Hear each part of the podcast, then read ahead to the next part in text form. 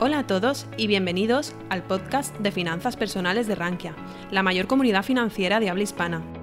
En este podcast escucharás las mejores charlas, conferencias y webinars impartidos en nuestra comunidad. No olvides suscribirte a nuestras plataformas para estar al tanto de todo nuestro contenido. Javier Martín, gestor de fondos en Beca Asset Management, nos explicará en este podcast cuál es su estrategia de inversión y qué criterios utiliza para seleccionar las empresas que forman parte de la cartera del fondo Beca International Select Equities mediante ejemplos reales. Al principio Javier nos hará una pequeña presentación de unos 15 o 20 minutos y a continuación pues será más a modo de diálogo conversación y podéis participar eh, todos los espectadores a través de, los comentarios del chat. Así que nada, bienvenido Javier, cuando quieras. Muchas gracias, Salva. Pues lo has dicho muy bien. Si te parece, hacemos esos 15-20 minutos de presentación lo más amena posible y luego pasamos a algo un poco más dinámico que seguro que nuestros espectadores lo agradecen. Pues nada, yo os voy a hablar un poco del, Beca International Select Equities. Em, si os parece, os voy a hablar un poco de qué es Beca Asset Management, que yo creo que nos estamos dando a conocer últimamente, pero probablemente mucha gente no sepa ni, em, mucho de, nosotros. Entonces sí que me gustaría explicaros un poquito qué es Beca Asset Management y luego ya paso a, explicar el fondo en concreto. Em, Beca Asset Management, eh, somos una gestora con más de 20 años de experiencia en la gestión de inversiones. Es verdad que históricamente nos hemos dedicado al capital riesgo, es decir, al private equity, y en 2019 se decidió eh, lanzar dos estrategias más tradicionales con el Beca International Select Equities, que es el fondo que os voy a hablar hoy, del Beca Óptima Global. Eh, y, al final lo que contamos es con una independencia absoluta y una alineación de intereses, más que nada porque el equipo gestor es el máximo inversor del fondo. Eh, y, bueno, desde ese momento, desde que lanzamos los activos más tradicionales, es verdad que hemos seguido creciendo tanto en, en este tipo de activos como en los activos más alternativos y, Beca Asset Management sigue haciéndose un hueco en la industria y poquito a poco pasamos de ser una empresa muy pequeñita, una gestora muy pequeñita, a gestionar unos, eh, unos assets más, más eh, en línea con, con, lo que estamos acostumbrados. Y poco, poco más que añadir de Beca Asset Management, os paso ya a explicar el, fondo en concreto. Aquí tenéis los datos más genéricos, eh, el ISIN y, el depositario y las comisiones. Y, os explico un poco lo que es el Beca International Select Equities. Beca, eh, fondo de renta variable global en el que invertimos en cualquier parte del mundo, eh, en cualquier divisa y en cualquier capitalización. Es verdad que nos dedicamos más bien a mercados desarrollados, es decir, invertimos sobre todo en Europa y en Estados Unidos. Eh, mm, tenemos una tendencia a estar invertidos en grandes y medianas empresas, por la manera que tenemos de seleccionar compañías, que ahora os lo explico un poco más. Eh, y en cuanto a la capitalización bursátil, nos ponemos sí que es verdad que un límite y es que no invertimos en nada por debajo de 300 millones de euros de capitalización. Es verdad que no tenemos nada ni hemos tenido históricamente nada cercano a esas cifras. Siempre tenemos, como, he dicho, compañías más bien medianas y grandes. Eh, pero sí que es verdad que nos hemos puesto ese límite eh, para que a todo inversor que invierta con nosotros tenga claro que no somos unos gestores de, small caps. ¿no? El fondo, eh, dichos estas generalidades, el fondo se apoya en dos tipos de inversiones. Por un lado, compañías de calidad, que componen alrededor del 75% del fondo, y situaciones especiales que componen alrededor del 25%. Ahora os explico un poco las particularidades de cada una de ellas. Si os parece, empiezo por la parte que pesa más en el fondo, que son las compañías de calidad, y posteriormente os explico qué son las situaciones especiales y, cómo lo hacemos. ¿no? Compañías de calidad. Al final son aquellas que generan de manera recurrente valor en el tiempo. Eh, son compañías que tienen una posición de liderazgo en su sector, que poseen unas tasas de crecimiento por encima de la media y cotizan no a la mejor valoración posible, sino a una valoración razonable. Son compañías que tienen hasta en el portfolio durante mucho tiempo, cuando digo mucho tiempo es superior a los 10 años, ¿vale? Ese es nuestro objetivo. Y son compañías que, que muy pocas pasan nuestros filtros, es decir, nuestra lista de la compra es muy pequeña eh, y de esa lista de la compra compramos alrededor del 40%. Por lo tanto, una vez que entran en cartera, algo raro tiene que pasar con la compañía para que salga, ¿vale? Luego explicaré eh, Así alguna pregunta explico un poco cómo entramos y cómo salimos. Eh, paso un poco más en detalle a explicar qué es una compañía de calidad para nosotros y qué pilares tiene que cumplir para entrar en nuestra lista de la compra. ¿vale? Al final son negocios simples y predecibles que cuentan con una alta generación de caja, que son líderes en sus respectivos sectores, que tienen unas fuertes barreras de entrada, que generan alto retorno sobre el capital empleado, que tienen una exposición limitada a riesgos extrínsecos y no controlables. Aquí esto me gusta siempre explicarlo un poco más porque yo creo que, así a simple vista podría no entenderse. ¿Qué significa una exposición limitada a este tipo de riesgos? Pues, por ejemplo, es muy raro que en nuestra parte de calidad pudiera haber una compañía dedicada a materias primas. ¿Por qué? Porque al final nosotros lo que intentamos es entender la compañía, entender cómo puede llegar hacia la meta que nosotros nos hemos, eh, que hemos previsto.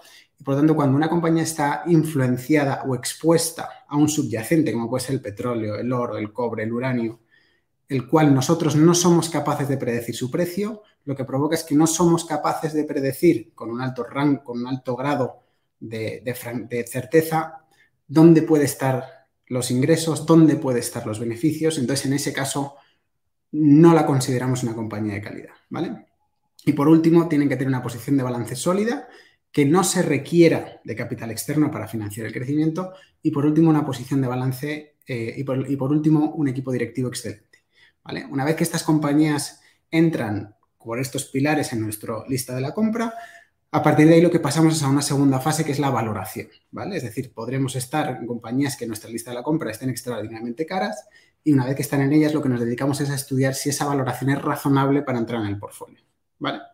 Explicado un poco la parte de, de calidad, os explico un poco qué son las situaciones especiales, aquellas que componen el otro 25% del fondo. Como os he dicho, las compañías de calidad tienden a estar mucho tiempo en cartera. Por contrario, las situaciones especiales son compañías en las que permanecen en cartera entre 6 y 12 meses, ¿vale?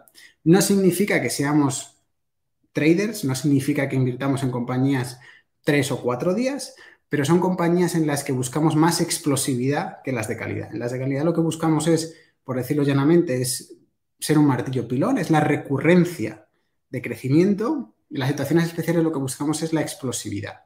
¿Qué son las situaciones especiales? ¿Qué buscamos? Son compañías menos llamativas por regla general que las compañías de calidad, pero que cuentan con negocios sostenibles y que ocasionalmente cotizan muy por debajo de su valor intrínseco. ¿Qué nos aportan? Una descorrelación respecto al mercado, nos aportan una rentabilidad extra. ¿Qué es lo que nos diferencia quizás respecto? Porque este, esto que acabo de contar yo creo que nos puede sonar mucho en España, pero estamos muy acostumbrados al value tradicional. ¿Qué nos diferencia de este tipo de fondos? Que nosotros no nos vale única y exclusivamente con que la valoración sea muy baja. ¿vale? Lo que necesitamos es que haya una razón que haya hecho caer esa valoración a esos límites que nosotros consideramos demasiado atractivos. Y luego tiene que haber una razón, es decir, un catalizador que haga que esta valoración llegue donde nosotros pensamos que tiene que llegar. Con este catalizador se pueden producir tres situaciones. ¿Qué tres situaciones se pueden dar? La compañía está barata y pensamos que hay un catalizador a 6-12 meses, está en el portfolio y ese catalizador puede sufrir tres diferentes situaciones. La primera, que nosotros habíamos previsto que se diera y en esos 6-12 meses no se da y además no contamos con certeza de que se va a dar en un corto plazo. En ese caso, la situación, la, compañía sigue estando barata, podría parecer que es una buena inversión, pero como no contamos con la posibilidad de prever cuándo esa valoración se va a ver eh, realizada, nosotros somos vendedores. A su vez, con el catalizador que teníamos previsto en esos 6-12 meses, puede producirse y a su vez producir dos situaciones diferentes. Que el catalizador se produzca y nosotros pensábamos que el mercado iba a reaccionar de una manera concreta y no lo hace. En ese caso, la compañía sigue estando barata pero el catalizador se ha producido y no, y, no hay otra cosa que pueda hacer que la, que la revalorización que nosotros teníamos previsto se, lleve a cabo. En ese caso somos también vendedores. Y por último, que es donde nosotros abogamos porque siempre sea así, es que el catalizador se produzca, el mercado reconozca lo que nosotros teníamos previsto y por lo tanto ganamos un retorno interesante para nuestra inversión. Ese tercer factor es el que normalmente se produce, pero también hemos tenido situaciones en las que esa situación no se ha dado, se ha dado a los otros dos y somos vendedores. Por lo tanto, lo que quiero hacer hincapié es que la valoración por sí sola no es una razón para invertir en una compañía, porque muchas veces Hay compañías que son, que parecen a simple vista extraordinariamente baratas, pero no hay un elemento que haga que esa valoración se, que esa valoración que nosotros teníamos previsto llegue a producirse. Pues por eso es importante contar con un catalizador y tener claro cuáles. Explicadas las dos, las dos situaciones que componen nuestro portfolio, eh, como veréis, al final lo que buscamos es una, una mezcla muy interesante, que es la recurrencia con las compañías de calidad y la explosividad con las situaciones especiales.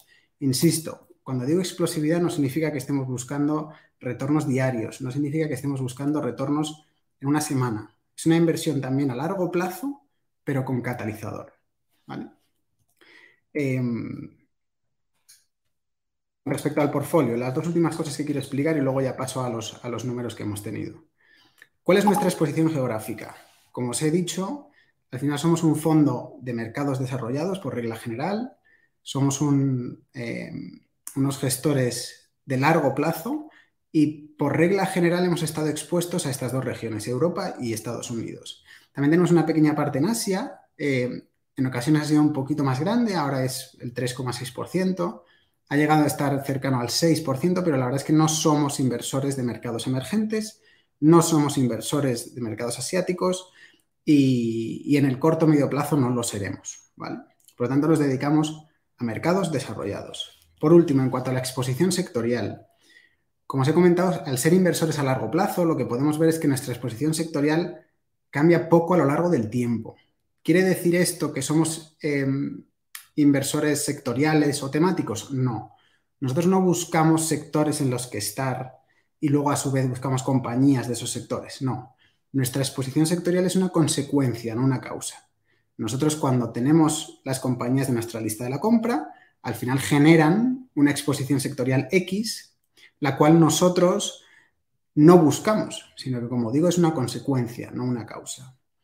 ¿Significa esto que podríamos llegar al absurdo de tener todo el portfolio expuesto a un solo sector? Si encontráramos compañías líderes de sectores que nos gusten, y, compañías que cumplan con nuestros requisitos de calidad podría darse, pero es verdad que nuestra lista de la compra está muy diversificada, porque al final compramos normalmente una compañía de cada sector, porque buscamos la líder, eh, y por lo tanto lo que tenemos es una diversificación clara por sectores que nos permiten no estar expuestos a las modas, ¿vale? Porque al final las modas que tanto se habla últimamente de que si la tecnología, los temáticos, el value, el quality, el growth, lo que intentamos es no estar expuesto a este tipo de factores, de modo que cuando las cosas van bien, nosotros lo hacemos bien, pero cuando las cosas van mal, no queremos estar en esa moda que, sea el pan, pan, para hoy y hambre para mañana. ¿vale?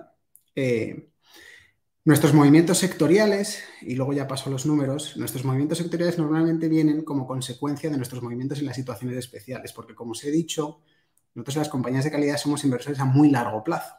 Por tanto, nuestra exposición sectorial se mueve más bien orgánicamente, es decir, por movimientos del mercado. Que haya compañías que lo hagan mejor de un determinado sector, el sector en nuestro portfolio crece y por tanto crece de manera orgánica, no crece de manera inorgánica con compras y ventas. Lo que sí que crece y lo que sí que se mueve el sector de manera inorgánica es con nuestras situaciones especiales, porque podemos entrar y salir de alguna compañía y hace que los sectores se muevan con un poquito más de velocidad.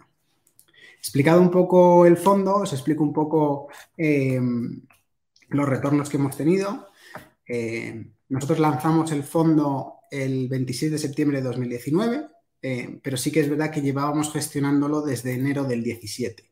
Lo que ocurre es que en septiembre del 19 lo que hacemos es empezar a admitir inversores externos, cosa que antes no era posible, y por eso vemos la rayita que hay en medio. Desde, desde el inicio de nuestra gestión, es decir, desde enero del 17, tenemos una rentabilidad acumulada del 110%. Eh, lo cual significa una tira anualizada, es decir, anualmente, eh, si eso lo descomponemos anualmente, tenemos una TIR cercana al 18% anual, mientras que el MSC Wall neto eh, de dividendos genera una rentabilidad del 12,4%, es decir, generamos un extra de rentabilidad, yo creo que, interesante. Y, bueno, ahí tenemos los datos de, los cuatro últimos años, eh, en el cual podemos ver que somos sobre todo consistentes. Otro aspecto fundamental, y ya Salva te dejo que, entremos en la parte más dinámica, que si no esto se convierte en un rollo, es que nosotros no cambiamos nuestra estrategia de inversión en función de si la inflación, de que si los tipos de interés, de que si las modas, nosotros nos dedicamos hacen un 75% de calidad y un 25% de situaciones especiales. Y si te parece, Salva, no sé si me he extendido más de lo que habíamos previsto. Creo que no. creo que he cumplido el horario a raja tabla. Eh, y yo creo que podemos abrir para un turno de preguntas, si te parece. Está estupendo, Javier. Eh, vale, pues si te parece, te voy a ir comentando alguna pregunta y si los espectadores quieren formularte alguna, pues también que las, las incluyan en el chat y, te la pregunto directamente.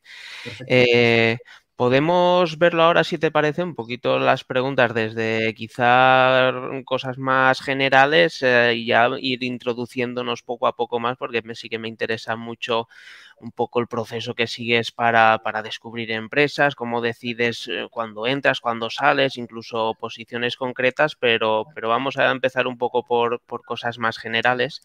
La, primera pregunta que te quería hacer es que hoy en día pues eh, parece que está muy de moda etiquetar las, las, cosas y nos gusta saber si este fondo es value, si este fondo es growth, qué es el value, qué es el growth. Entonces, un poco la pregunta va por eso. Eh, has incidido muchas veces en que la mayor parte, tres cuartas partes del fondo se dedica a comprar empresas de calidad, eh, o, una cuarta parte situaciones especiales, pero vuestro fondo, tú, lo definirías como que es value, es growth, eh, hacéis las dos, nos gustan las etiquetas. ¿Cuál es tu punto de vista en, ese aspecto?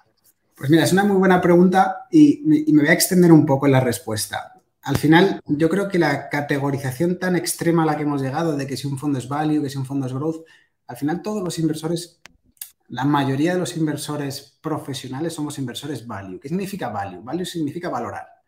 El hecho de que la G que utilizamos para valorar sea más alta o más baja no puede definir que un inversor sea un inversor growth o un inversor value. Todos somos value después de value ya nos podríamos hacer esa distinción. Yo soy más, yo soy más fanático, yo soy más fan de, de entender los inversores entre compañías cíclicas y no cíclicas. Lo que nosotros queremos es vivir tranquilos, dormir tranquilos. Al final, como he dicho, somos los máximos inversores del fondo y lo que queremos es dormir a pierna suelta, por dejarlo bien, bien claro, ¿no? ¿Cómo se consigue esto? Invirtiendo en compañías que van bien. Esto parece muy sencillo, pero es verdad que muy poca gente lo hace. Eh, nosotros lo que queremos es invertir en compañías en las que no necesitamos que algo pase para que, para que esas compañías se revaloricen. Lo que a nosotros nos gusta son compañías en las que las entendemos hoy, creemos que somos capaces de entenderlas en el futuro y creemos que somos capaces de seguirlas.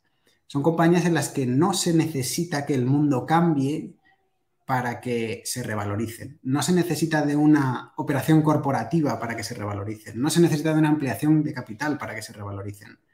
Son compañías que tienen, por regla general, ingresos recurrentes, es decir, que no tienen que buscar un producto continuamente que vender, como puede ser una automovilística. Pues automovilísticas en nuestro portfolio es raro que se vean. Lo que nos gusta son compañías que pasan facturas mensuales, es decir, compañías en las que para dejar de recibir el producto te tienes que dar de baja no tiene que ser la compañía la que continuamente me esté vendiendo algo yo tenga que aceptar. Son compañías en las que yo tengo que decidir que ya no quiero más el producto. Dentro de esas, lo que nos gusta son compañías en las que eh, son capaces de aumentar precios sin, sin afectar a su demanda, porque eso lo que nos demuestra es que tiene una posición competitiva muy buena. Cuando tú eres capaz de subir precios y que tu demanda sea la misma o incluso superior, significa que tienes un producto del cual es muy difícil desprenderse. Entonces, ese tipo de compañías son las que nosotros buscamos. Son compañías en las que, como he dicho, por regla general son grandes. Por regla general, la G, que por eso algunos nos catalogan como un fondo growth, eh, la, G que, tienen suele ser mayor que la media y que cotizan a múltiplos que algunos podrían considerar en España algo elevados. O sea, para que te hagas una media, para que te hagas una idea, la media ponderada del múltiplo al que nosotros, eh, de nuestro portfolio es de unas 22 veces EBITDA. Pero también tenemos un crecimiento de EBITDA anual de en torno al 21%, lo que significa es que no estamos pagando ni una vez el crecimiento de EBITDA. Por pagar 22 veces significa que estamos pagando que somos un fondo de compañías caras. No, no tiene nada que ver una compañía para determinar que una compañía es cara o barata, que vuelvo otra vez a tu pregunta del value o growth, no significa que una compañía barata es la de 5 veces de EBITDA y una compañía cara es la de 20. Hay que compararlo con qué crecimiento tiene.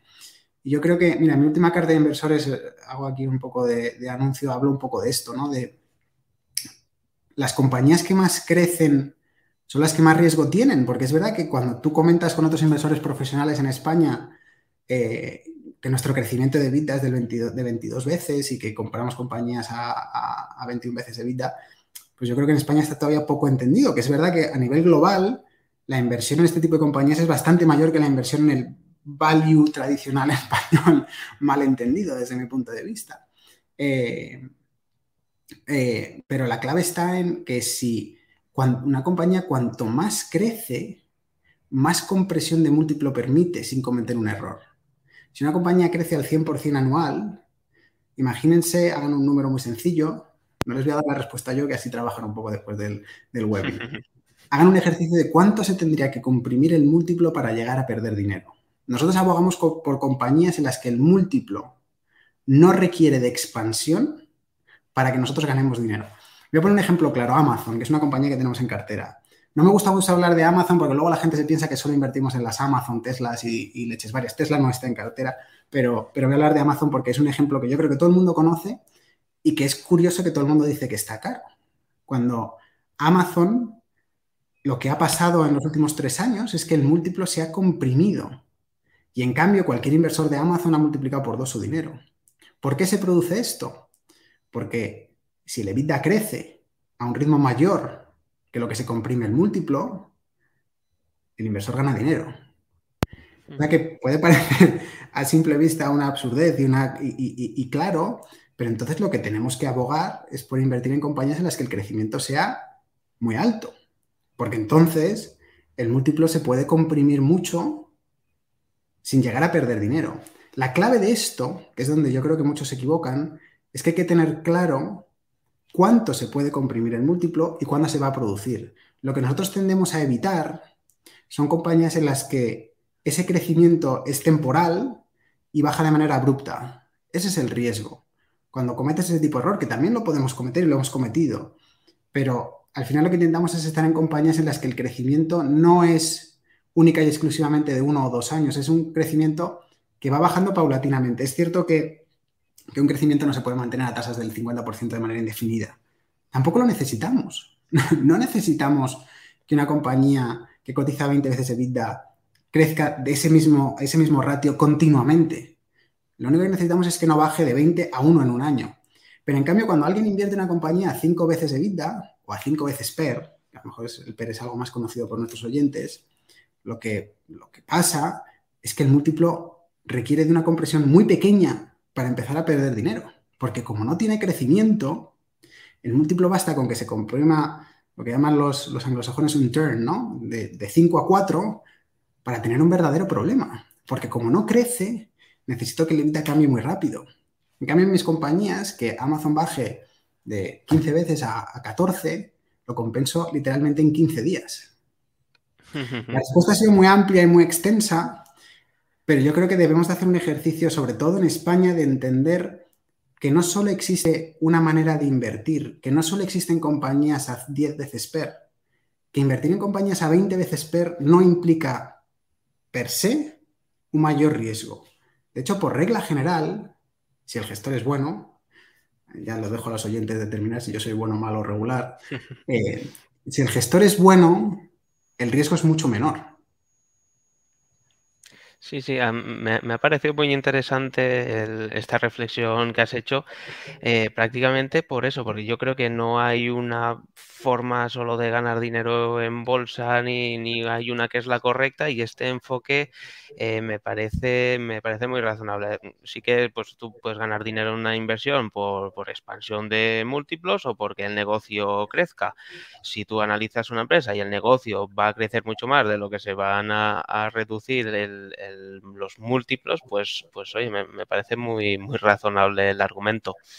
Eh, siguiendo un poquito, ah, por cierto, Kere Riva eh, nos preguntaba, eh, ¿por esta razón descartáis empresas de videojuegos? No sé exactamente a la razón que, se, se refiere, pero no sé si descartáis las empresas de videojuegos por algún motivo en concreto o, no. De hecho, las empresas de, o sea, voy a responderte quizás el final. no descartamos empresas de videojuegos y hemos tenido empresas de videojuegos en cartera. Activision Blizzard está en cartera pues te diría que desde el lanzamiento el 90% del tiempo. Nos salimos hace hace seis meses, una cosa así, y las compañías de videojuegos nos gustan por varias razones. Uno, está pasando un poco eh, como está pasando con, las películas, y es que se generan las franquicias que se han creado, como puede ser Overwatch, como puede ser League of Legends, eh, al final tiene una posición competitiva tan fuerte que son, o Call of Duty, ¿no? que a lo mejor es más conocido por nuestra audiencia. Mejor poner el ejemplo de Call of Duty. Call of Duty lo que hace es sacar una nueva serie, una nueva de esa franquicia, empieza a sacar eh, nuevos videojuegos basándose en el mismo concepto.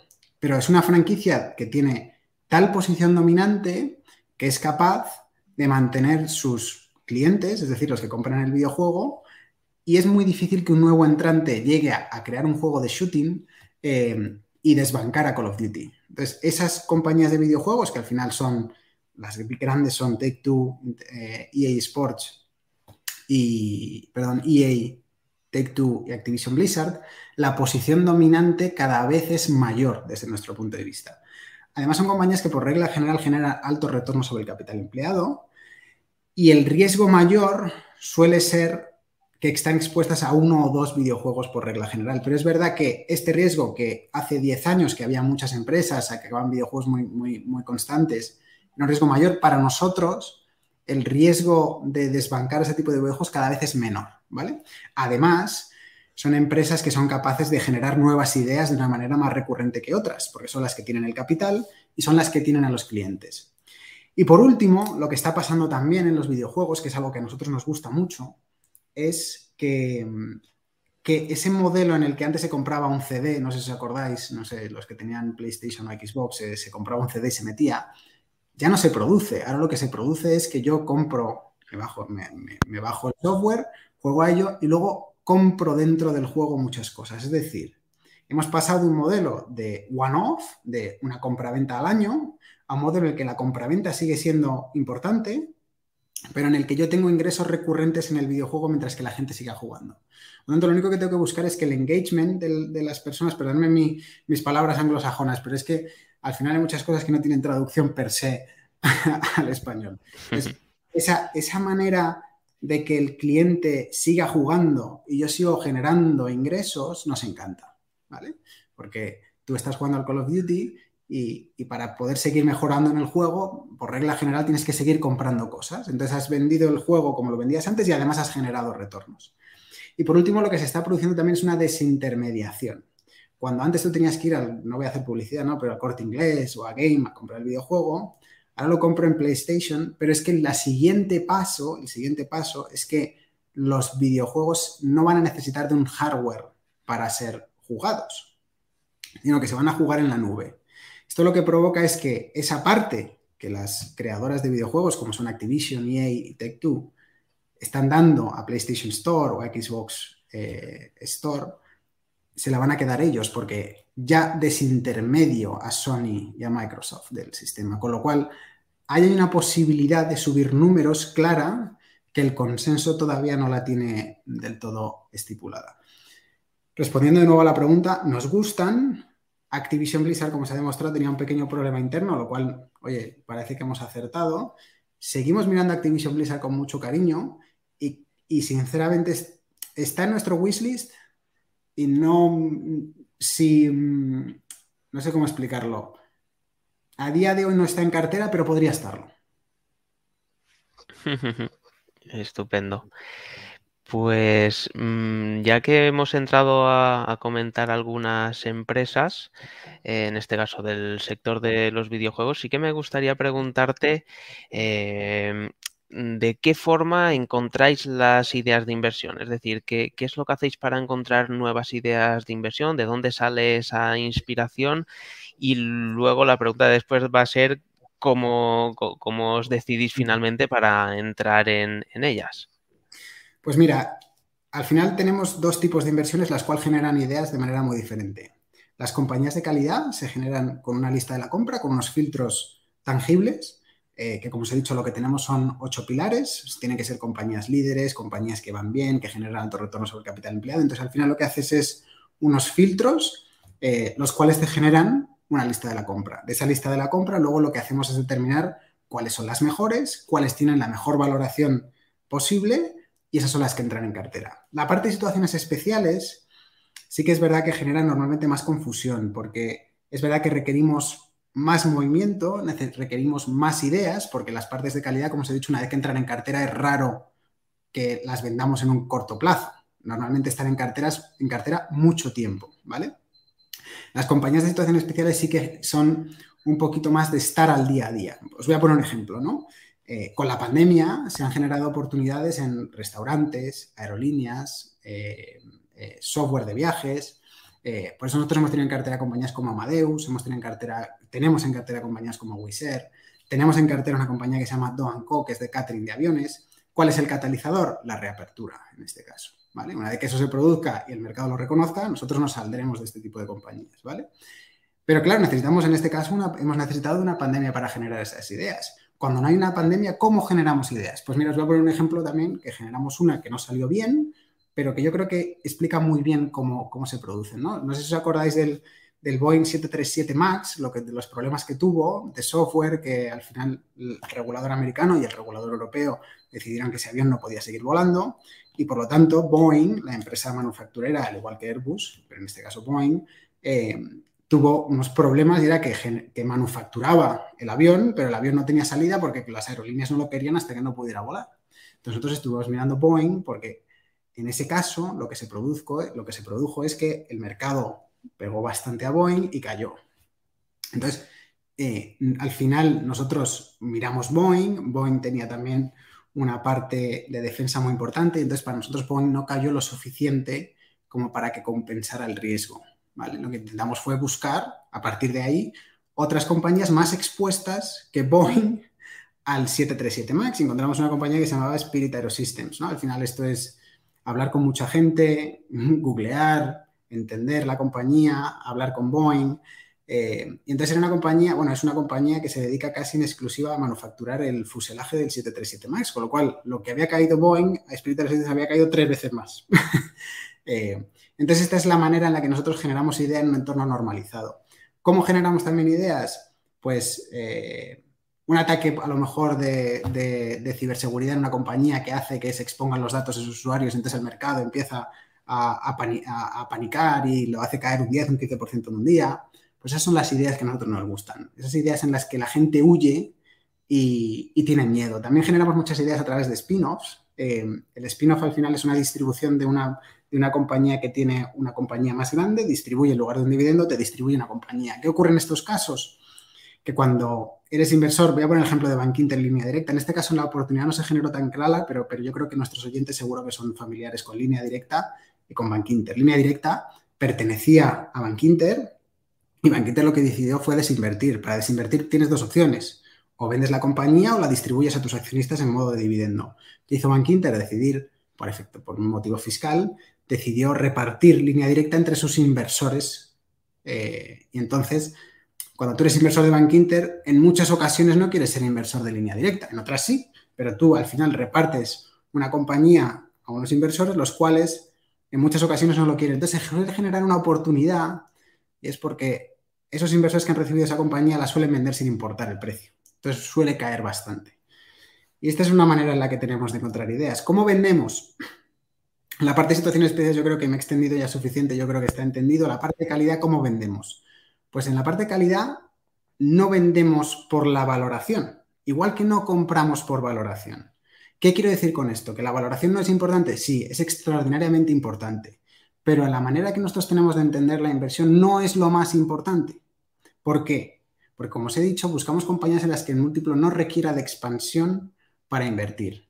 Por lo tanto, cuando el múltiplo se expande, se tiene que expandir muchísimo para que no nos guste, porque son compañías en las que por regla general la vida crece mucho.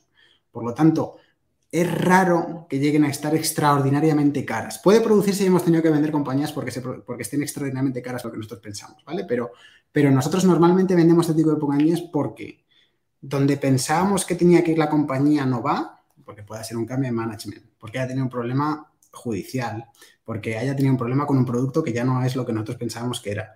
Son compañías que se van de nuestra línea eh, prevista entonces, en ese caso, nos da igual la valoración porque ya no son compañías de calidad. Son compañías que a lo mejor han perdido su posición de liderazgo, son compañías que han perdido su barrera de entrada. Ese, tipo de situaciones pueden darse para que nosotros vendamos una compañía de calidad. Entiendo. Y, dentro de las compañías de calidad que has comentado que tenéis una serie de filtros, eh, para ti, ¿cuáles serían eh, los más destacados o los más importantes? No sé si algún ratio en concreto.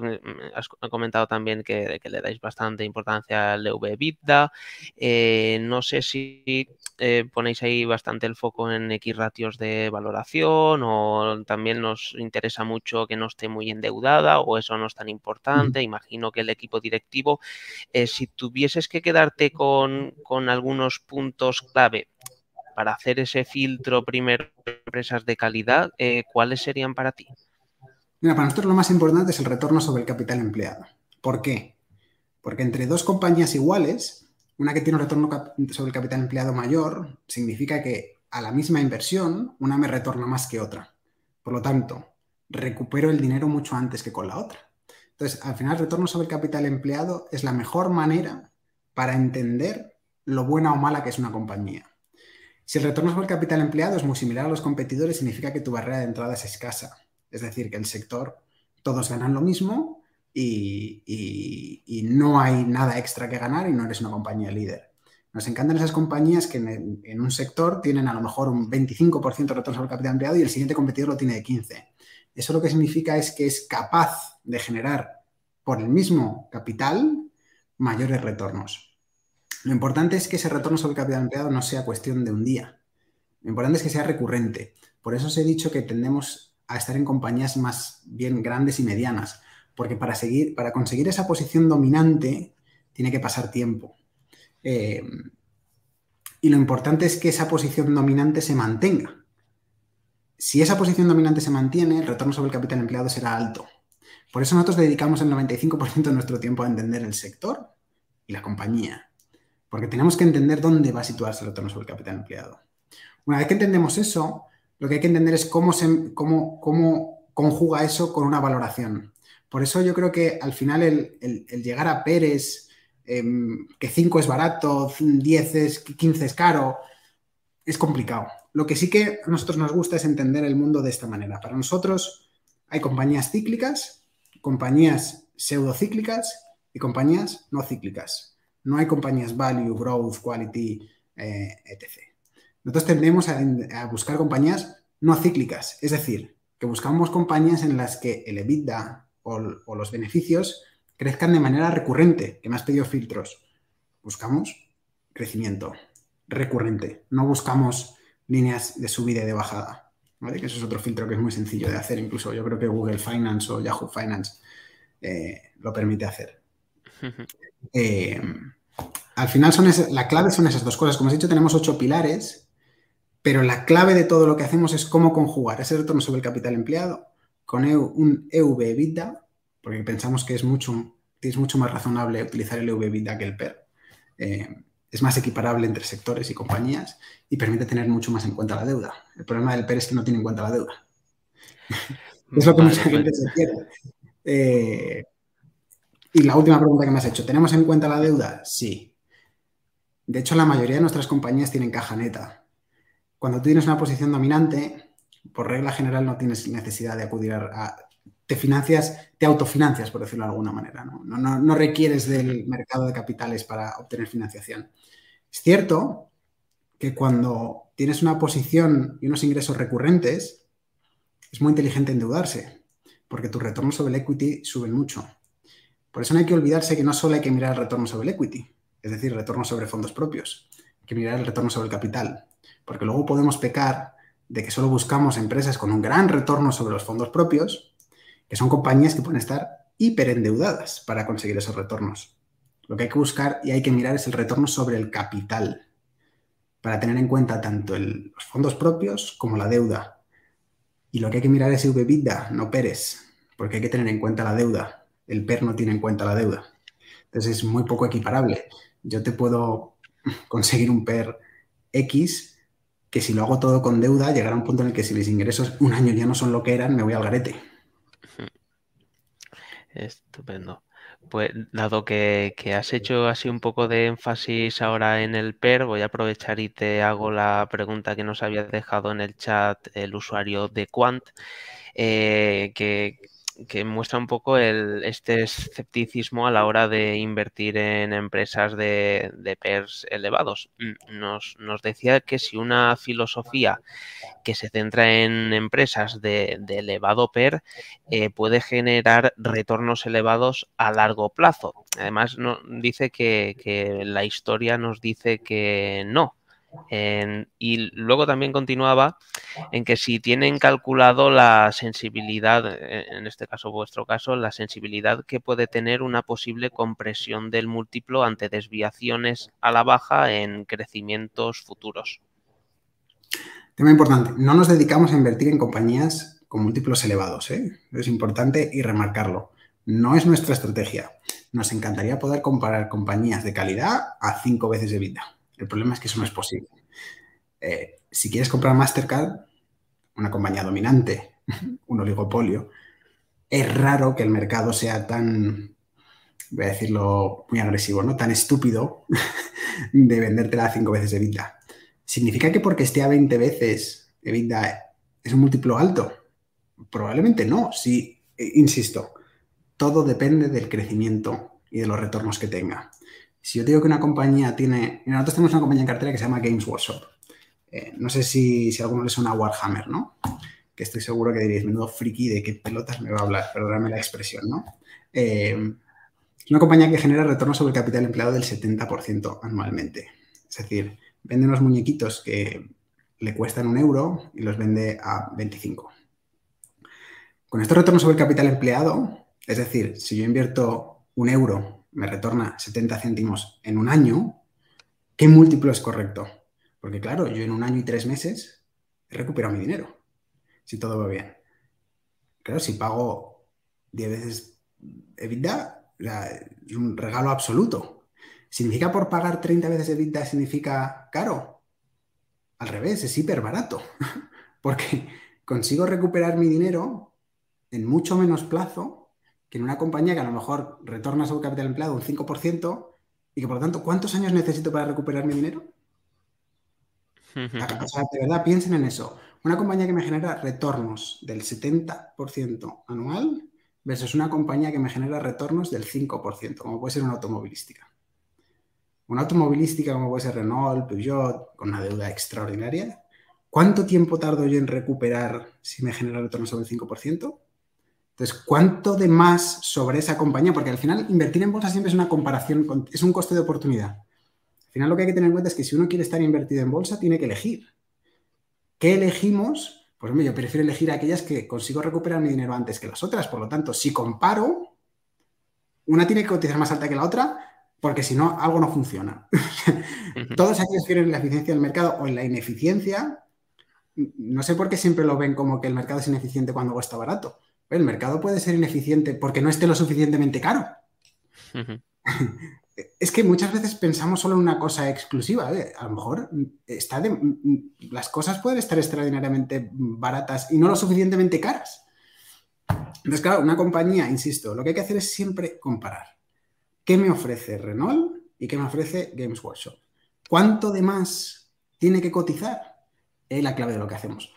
Y la clave de esto es que es subjetivo. Eh, la valoración no es objetiva. Hasta ahora no he conocido a nadie que me diga que la valoración de algo es esta, esta y esta.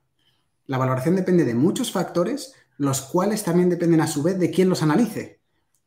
Por lo tanto, si la valoración es subjetiva, lo que hay que buscar es aquellas en las que el error que uno puede cometer es temporal, no definitivo. ¿Qué ha ocurrido desde 2008 aquí? Me voy a extender un poco y a lo mejor no respondo del todo a la pregunta que me ha hecho, pero luego vuelvo. Eh, ¿Por qué nosotros hacemos este tipo de inversión? Porque se producen desde 2008 aquí se han producido dos, hitos muy importantes. antes de 2008 todo crecía. Los errores que uno pudiera cometer en bolsa eran por regla general temporales. Porque cuando tú te equivocas en algo por valoración, si esperas, recuperas tu dinero. Solo tienes que esperar. Si tu error única y exclusivamente es de valoración, Solo tienes que esperar para recuperar tu dinero, única y exclusivamente. Podrás esperar más o menos en función de cómo hayas cometido el error, Pero si la compañía crece, acabarás recuperando tu dinero. Desde 2008 aquí, lo que ha pasado es que el crecimiento general ya no existe. Lo que existe es crecimientos específicos. Es decir, hay partes del, del mercado que decrecen y esa parte de la tarta se la están quedando otras compañías que podríamos definir como tecnológicas, ¿vale? Es decir, compañías legacy pierden peso y otras compañías crecen. Por lo tanto, el Producto Interior Bruto sigue siendo el mismo, no hay crecimiento, pero hay compañías que crecen y otras que decrecen. La, tarta se redistribuye. Por lo tanto, donde antes casi cualquier tipo de inversión era un error temporal, lo que ocurre es que ahora hay un error temporal en un tipo de compañías, que son las que nosotros pensamos que invertimos, y hay un error definitivo en otras, que son las compañías de peor calidad, que dependen de algo externo, en donde cuando cometes ese error de valoración que antes no era definitivo, ahora sí lo es. ¿Por qué se produce esto? Por varias razones. Sobre todo en Europa, en Estados Unidos todavía queda algo de tiempo. No hay natalidad. Si no hay natalidad, al final no hay crecimiento. ¿Por qué? Porque para generar crecimiento necesitas dos cosas. Uno, que la gente, o sea, lo voy a poner como una tienda, ¿no? ¿Qué necesita una tienda para crecer? Para que entendamos cómo funcionan los países. Necesita o bien vender más producto, o bien vender el mismo producto subiendo precios. Si tú vendes el mismo producto todos los años al mismo precio, tú no creces. ¿Vale? Pues lo mismo pasa con el crecimiento de los países. ¿Qué requieren para crecer? Más demanda, vía natalidad, demografía, y que los precios suban. La natalidad en Europa yo creo que todos podemos estar de acuerdo, es que es muy difícil que se recupere nunca, voy a ser muy definitivo. Va a pasar, es Japón 2.0 en la natalidad. ¿Cómo puedes compensar eso? Con inmigración. ¿Qué nos ocurre en Europa? No quiero ser muy definitivo, pero nos está pasando un poco también como Japón, y es que la inmigración cada vez gusta menos. No voy a ser yo el que diga que tiene que ser buena, mala o regular. Solo estoy diciendo un hecho. En Europa cada vez somos menos amigos de la inmigración. Y para compensar la falta de natalidad, hace falta inmigración. Eso nos ayudaría a vender más producto. Como no vendemos más producto, sino que vendemos menos cada año, porque cada vez hay menos personas que consumen, necesitamos subir precios, es decir, inflación. Y la inflación hasta hace seis meses ya hemos visto lo que era.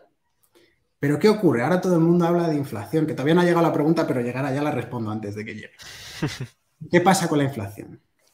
Para nosotros es un elemento muy temporal, porque todos aquellos elementos que han hecho los 10 últimos años que la inflación no sea lo que tiene que ser, siguen ahí. Lo que ha ocurrido es un problema temporal entre la oferta y la demanda a nivel global, y es que los mercados emergentes como consecuencia del COVID han tenido que cerrar. Como han tenido que cerrar más tarde que los países desarrollados y siguen cerrados, para que nos hagamos una idea, Vietnam ha abierto al 50% sus factorías hace una semana. Hace una semana. Lo que hicimos el año pasado fue consumir stock. Cuando el stock se consume y los mercados emergentes no producen, lo que tienes es un problema de oferta. La demanda se ha recuperado, más o menos en los países desarrollados, de determinados productos. Entonces, como hay la misma demanda y muchísima menos oferta, esa misma oferta dice, ostras, pero si ahora puedo vender al precio que yo quiera y me lo van a comprar igual. Por lo tanto, hay una inflación temporal. ¿Por qué pensamos que es temporal? Por varias razones. La demanda a nivel global, si no hay natalidad e inmigración, no puede subir. Por lo tanto, si la oferta se mantiene, es raro que seas capaz de subir precios, porque el producto que estabas vendiendo sigue siendo el mismo y la necesidad sigue siendo la misma. Pero es que además hay otro elemento y es que la tecnología es deflacionaria. Cuanta más tecnología implantamos, más deflación generamos. ¿Por qué? Y lo voy a decir muy claro. Yo hasta ahora no he conocido a nadie que implante tecnología para subir costes. La gente implanta tecnología en las fábricas, en las empresas, para reducir costes. Por lo tanto, cuanta más tecnología implantemos, más deflación tendremos. Parece muy catastrófico lo que estoy hablando, pero entonces, ¿qué hay que hacer? Buscar compañías que son capaces de generarse autoinflación, es decir, compañías que son capaces de subir precios, es decir, compañías que van bien, no compañías que van mal. Eh, no recuerdo la pregunta exacta, no sé si la he respondido o no, porque no me acuerdo cuál era la pregunta exacta. Decía algo de que invertimos en compañías muy caras. No, no es así. Invertimos en compañías hiperbaratas en función del crecimiento que tienen. Y no invertimos en compañías a 100 veces EBITDA. no hemos estado en, oye, ojalá hubiéramos estado, ¿no? Pero no hemos estado en los Snowflakes, Shopify mm, de la vida. No, no hacemos ese tipo de inversiones. La valoración es importante para nosotros. Lo que digo es que hay que intentar cometer errores temporales, no definitivos. Estupendo. El, usuario le ha gustado tu respuesta, te la agradece y, le has convencido. Dice que está de acuerdo. Bueno, ya, podemos, ya me puedo ir tranquilo. Al menos por, ese usuario ya se ha quedado satisfecho. Eh, vale, pues si te parece, nos quedan unos 10 minutos, creo que nos da tiempo una preguntita respecto al área geográfica y ya podemos entrar un poco más en profundidad, comentar una o dos posiciones en concreto del, fondo, si te parece. Eh, respecto al área geográfica, he visto que, has explicado un poco más o menos en tu presentación al principio, eh, pero por, otra parte, también he visto que coincide bastante con, la asignación de activos que hace un poco el MSCI World. Entonces, eh, mi pregunta es si os referenciáis con ellos o, no. Mm. A ver, nosotros es verdad que el MSCI World es el índice de referencia para la mayoría de los gestores y por lo tanto, si alguien busca una referencia, tiene que ser esa. Pero es verdad que el MSCI World, salvo la exposición geográfica, que es una simple casualidad, eh, poco se parece a lo que hacemos porque el MSC igual tiene compañías cíclicas, no cíclicas, con ingresos recurrentes, con ingresos no recurrentes, compañías buenas, malas, regulares, industriales, tecnológicas, tiene de todo, tiene emergentes, cosa que nosotros no tenemos. Eh, entonces, eh, comparable con nosotros, yo diría que no. La exposición geográfica, es verdad que a día de hoy la exposición geográfica que tenemos se parece bastante al MSC World. ¿Ha sido intencional? No ha sido una pura casualidad y como digo es una consecuencia, no una causa. En esta respuesta me he extendido un poco, que las otras me pasado Nada, el, timing va estupendo. Em, vale, pues te voy a hacer otra pregunta que nos ha comentado de Quant, el, usuario que nos pregunta sobre el PER y ya... Vamos a tener que cobrar por las preguntas que hace, porque hace mucho... sí, sí, sí, sí. y nada, al final te, voy a sacar un poco el tema de Facebook, que sé que la lleváis en cartera y me gustaría preguntarte sobre Facebook. Eh, además, eh, bueno, de cuando nos decía, ¿qué opinas de la teoría Madigliani-Miller al respecto de la estructura de capital, que nos concreta y nos dice, en particular, que el valor de una compañía es indiferente de su estructura de financiación? Yo la verdad es que no conocía esta, esta teoría, no sé si tienes alguna opinión al respecto o no. Pues mira, normalmente tengo una, regla y es que solo respondo preguntas fáciles. Y esta última me parece un poco difícil. Con lo cual, eh. esta última la voy, a, la voy a dejar. Eso es una broma, obviamente, de que solo respondo preguntas. Pero es que no, entiendo muy bien la pregunta y prefiero no responder una estupidez. Eh, si quieres, oye, volvemos, si de cuán tiene mucho interés, le dais mi contacto y yo miro a ver a qué se refiere exactamente y que me lo explique, pero así a simple vista no, no termino de entender a qué se refiere. Entonces, volviendo a la primera pregunta de Facebook, que genera muchísima pregunta, es una compañía que tenemos en cartera también. Al final parece que somos un, fondo tecnológico y yo creo que casi de lo único que tenemos tecnológico es Facebook y Amazon. Pero bueno, eh, Facebook, ¿cuál es el problema? Todo el mundo nos dice, oye, con el problema regulatorio os gusta tal, y digo, joder, a mí el problema regulatorio me encanta. ¿Por qué? Porque significa que hemos hecho, uno, bien nuestro trabajo. Es decir, si hay escrutinio sobre si es un monopolio o no y se decide que es un monopolio o un oligopolio, es que nosotros hemos acertado. Segundo, para solucionar eso hay varias posibilidades, todas las cuales nos benefician. Bueno, salvo una que es raro que se produzca en un mercado como Estados Unidos. Es verdad que... Eh, entonces, ¿cuáles son estas posibilidades? Uno, que es la, la, grave, ¿no? Es que diga Estados Unidos, esto es un monopolio y por lo tanto me quedo yo con parte de tu empresa y haré yo lo que yo quiera. Es decir, una lo que ha hecho China con Tencent Music, Baba, Tencent y todas estas, ¿no? Hombre, es raro la posibilidad y el riesgo de cola que existe aquí de que Estados Unidos decía embargar algo a Facebook.